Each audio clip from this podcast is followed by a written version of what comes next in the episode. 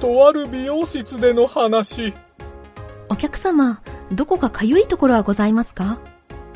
背中、お客様、他にはどこかかゆいところはございませんか？足の裏、かゆいところに手が届く、なんちゃってラジオ。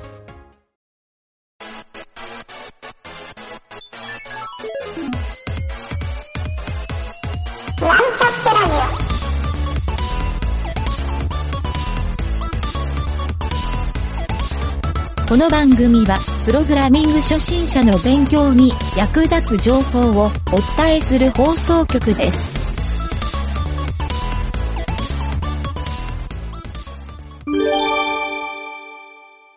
お便りのコーナ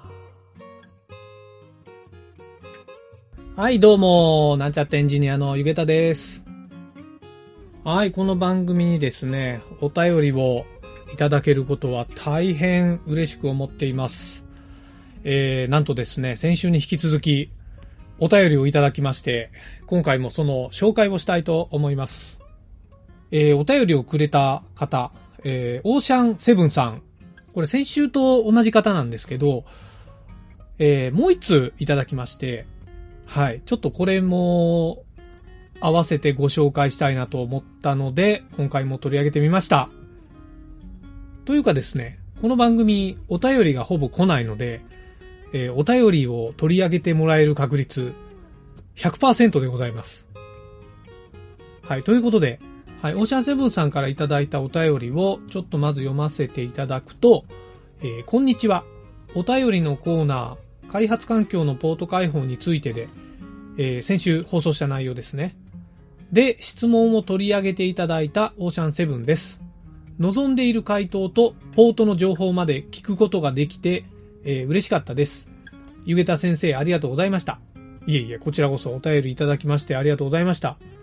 はい。えー、あと、もう一つ別件でお尋ねしたいのですが、フローチャートを書くコツはありますでしょうか ?Java の条件分岐でのフローチャートはたくさん見ますが、JSP& サーブレットのような画面遷移がある場合は、どのように記載していくのでしょうか？はい、フローチャートの質問、これなかなかいい質問ですよね。はい、僕もですね、あの、要件定義書とか使用書を書くときに、このフローチャートっていうのを仕事で書かないといけないっていう、はい、そういうちょっと経験があってですね、非常に初心者の頃苦労したなという、はい、まあ今でもですね、そんなにフローチャートが上手に書けるとは自分でも思ってはいないんですが、えー、まあちょっとですね、あの、フローチャート、この番組でもかなり初期の頃にフローチャートのおすすめをしたことがあるんですが、このフローチャートって実は、えーなんで書くかっていうと、あの、フローチャート自体がプログラムの設計図にほぼ近くなるはずなんですよね、本来は。はい、このプログラムはどうやって動いているのかっていうのを見た目で表すのがこのフローチャート。はい。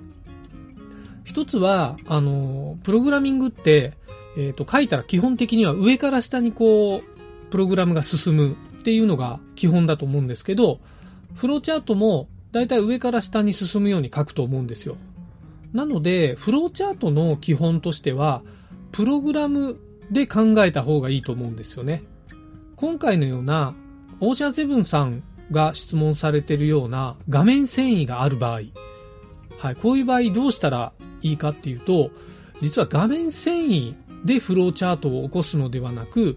画面を表示するっていうプログラムでフローチャートを組むというのが一般的な書き方じゃないかなと、はい、ゆげたは思っております。はい。まあもちろんですね、あの、ちょっと見栄えのいいフローチャートを交えた画面遷移図みたいな、そういうのを書くときもあるんですよ。そうすると、ベースは、えー画面、表示されている画面を、まあ例えばそれを、あの画像として表示して、えーここを押すとこうなるっていうような、まあなんでしょうね、吹き出しを入れていくような、はい。まあフローチャートっていうとちょっと違うんですけど、あの、そこからフローチャートのような図を作るっていうことも、えっ、と、前にやったことがあるっていう記憶もちょいちょいあるんですが、はい。これなかなか作るのがしんどいので、えー基本的にはプログラムのフローチャートっていう意識をつけた方がいいんじゃないかなと、個人的には思います。ちなみにその画面遷移図っていうのは、使用書で結構重要なポジションになっているので、あの、画面遷移図自体は、あの、こういった RFP ですかね。RFP って言われてる、あの、こういう使用書、要件定義書、まあ、提案依頼書なんですかね。はい。えー、Request for Proposal。はい、これを略して RFP って言うんですけど、あの、システム屋さんに、こういうシステム作ってくださいってお願いする用の提案依頼書。はい、これを RFP って言うんですけど、この中に、えー画面遷移図っていう、まあちょっとそういうのも、あのーなんでしょうね、GUI アプリの場合は必要になりますね。はい、GUI じゃないアプリってほぼないと思うんですけど、まあそんなですね、RFP について詳しく調べると、実はかなり、あの、これ検定とかもあるので、すごくですね、奥が深い領域なんですよ。で、しかもこの RFP っていうのをしっかり作り込まないと、もちろんあの、ちゃんとしたシステムが出来上がらないっていう、はい、精度も求められるので、えーシステムが失敗しましたとなると、この RFP の要件定義がちゃんとできていないっていう、はい、そういう風に見られる時も仕事の現場ではあるようです。はい、そういうとこに気をつけて、えー、ちょっと要件定義書。まあちょっと今回はフローチャートだけのご質問なので、えーこの要件定義書の説明は細かくはしないんですが、あの、改めてですね、フローチャート。これあの、初心者の人が苦手としてる、えっ、と、システムの組み立て方。はい、ここの基盤になる。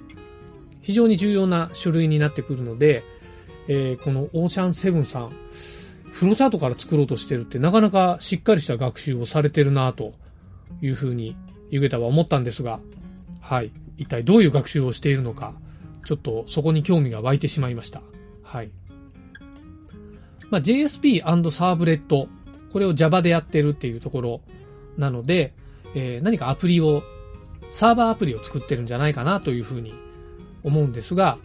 まあ、前回ちょっと学習をチュートリアル形式でやってるみたいな風なことをテキストを見ながらって書かれていたのかな？はい。ので、えー、ちょっとこういうアプリ、まあ、もしですね、何か見せられるアプリが出来上がったようでしたら、ぜひ番組まで、えー教えてもらえると、ちょっと楽しく見させていただこうかなと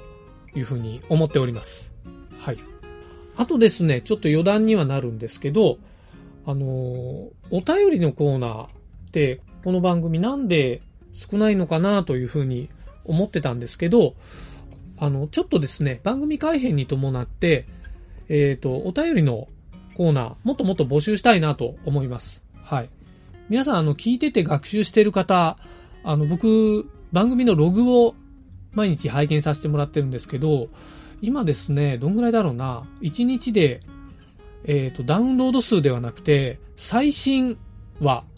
はい、えっ、と、配信当日ですね。ここがだいたい150から200ぐらいのダウンロードがあるので、えーユニークユーザーでリアルタイムに聞いてもらってるのがそのぐらいいるのかなというふうに、えー感じております。はい。まあまあ多いですよね。200人近くの人が聞いてくれてるって非常にありがたいと思います。で、おそらく、ポッドキャストの特性なので、えっ、と、当日聞かなくても、まあ、1週間後とか、下手したら1ヶ月後に聞いてくれる人もいるし、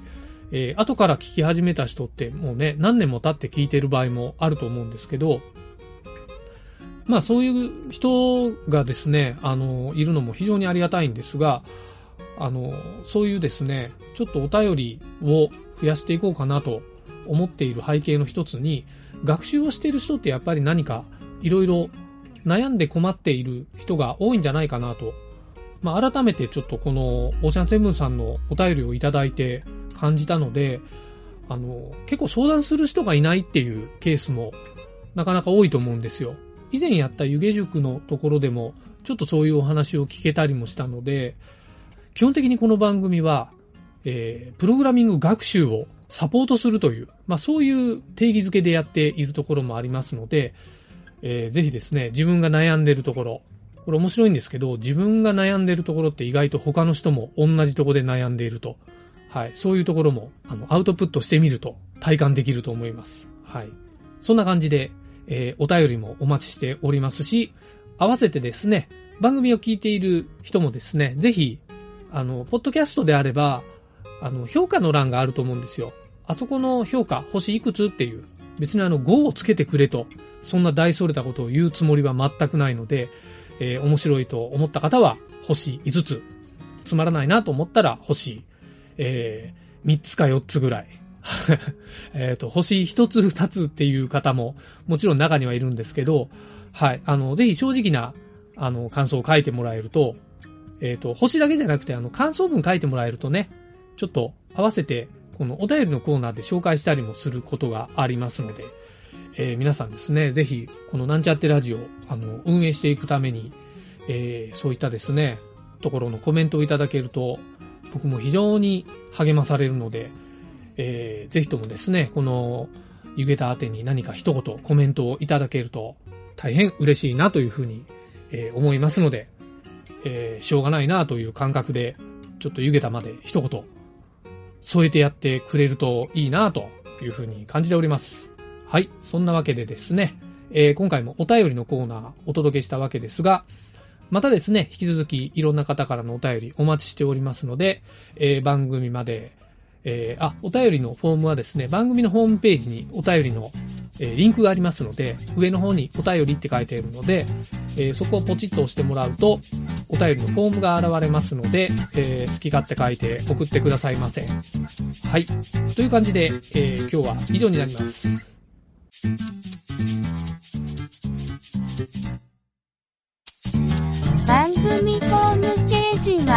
Https コロンスラッシュスラッシュミートドットマークスラッシュラジオです。次回もまた聞いてくださいね。